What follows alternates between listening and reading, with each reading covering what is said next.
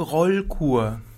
Rollkur ist eine Art der Medikamenteneinnahme, bei der sich der Patient dann rollt.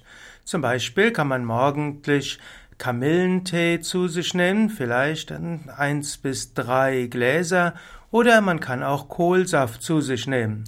Und danach rollt man sich auf dem Bauch und auf dem Rücken und auf der Seite.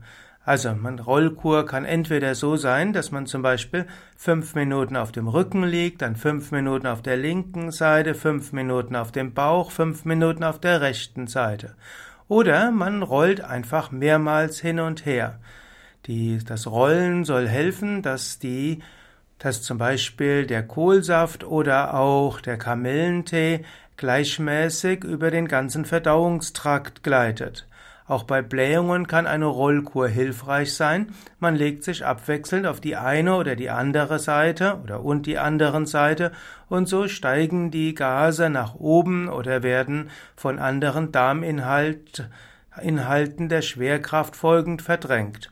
Das Ganze ist dann also rein mechanisch und kann dann einfacher ausgeschieden werden.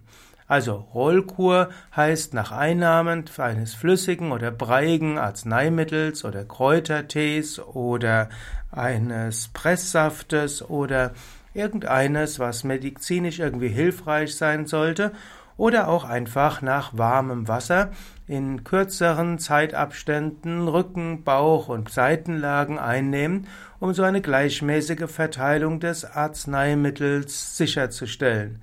Rollkur ist also gut gegen Magenschleimhautentzündungen, gegen Magengeschwüre, gegen Blähungen und auch gegen Verstopfungen. Auch zum Beispiel bei bestimmten Formen von Durchfall kann die Rollkur hilfreich sein.